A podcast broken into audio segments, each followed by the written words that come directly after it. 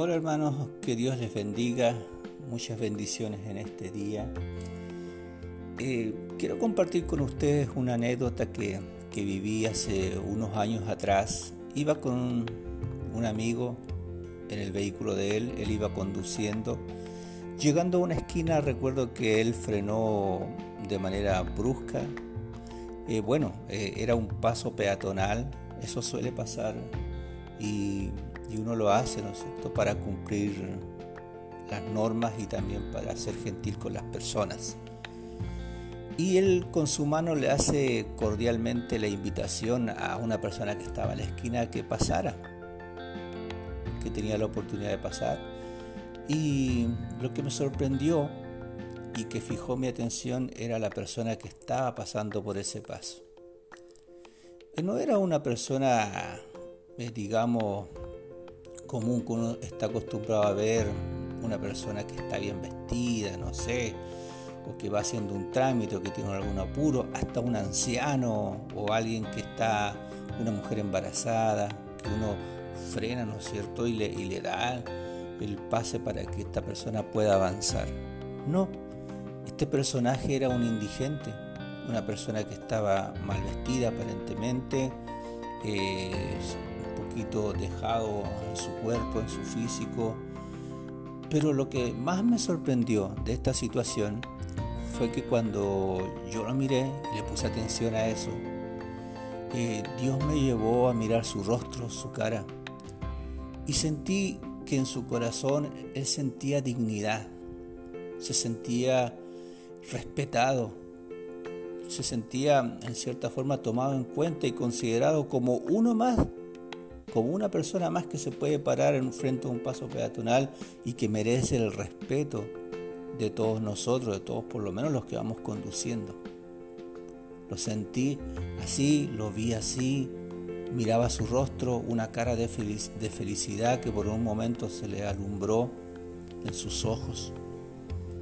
Es muy impresionante esto y saber que todos en el fondo necesitamos también dignidad en nosotros. Cuando estamos hablando de sanidad, también tendríamos que hablar de hechos así en la Biblia.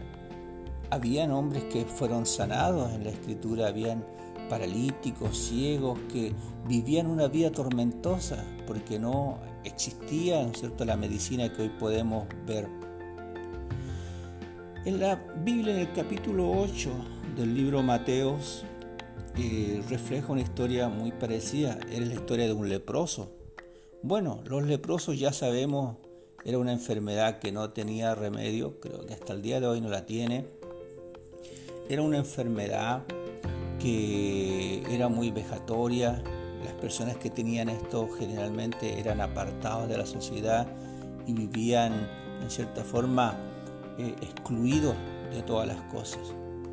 La gente no se les acercaba, eh, si estaba uno parado frente a él tenía que estar dos metros a distancia de él y si el viento estaba a favor del leproso hacia uno, uno tenía que estar casi a 40 metros de distancia. La enfermedad era muy lapidaria para un leproso. Y a la vez también sucedía que esta enfermedad era un proceso muy largo que duraba 20 o 30 años hasta la muerte del leproso. En algunos casos dice en la Edad Media que cuando alguien enfermaba de, esta lepra, el sacerdote simplemente le hacía un servicio fúnebre porque se consideraba ya una persona muerta. Este leproso que aparece en el capítulo 8 se acerca a Jesús un día. Dice que Jesús iba pasando por ahí. Se lo voy a leer. Capítulo 8 del libro de Mateo. Cuando descendió Jesús del monte, le seguía mucha gente y aquí vino un leproso y se postró ante él diciendo, Señor, si quieres puedes limpiarme.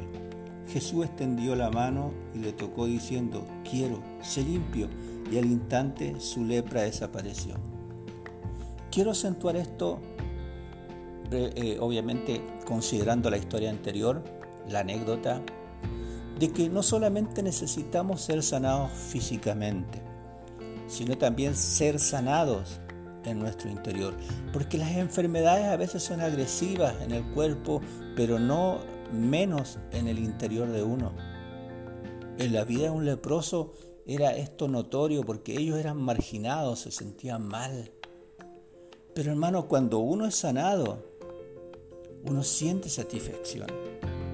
Bueno, la ley decía que uno no podía tocar a un leproso ni acercarse. Incluso se consideraba que tocar a un leproso era como tocar a alguien muerto. Pero Jesús dice que le tocó y diciendo, quiero ser limpio. Jesús no solamente quiere sanarte, porque lo hubiera hecho con el leproso y le hubiera dicho, sé sano. Pero Él le tocó. Jesús no solamente quiere sanarte del cuerpo, Él quiere tocarte, quiere tocar tu interior. Él quiere sanarte, Él quiere tocar tu vida interior, no solamente quiere sanar lo externo.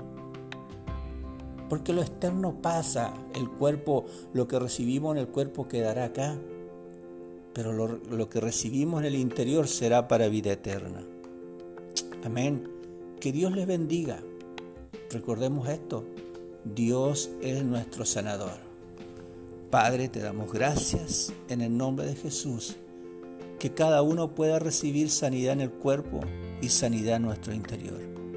Para ti sea la gloria y la honra, en el nombre de Jesús. Amén.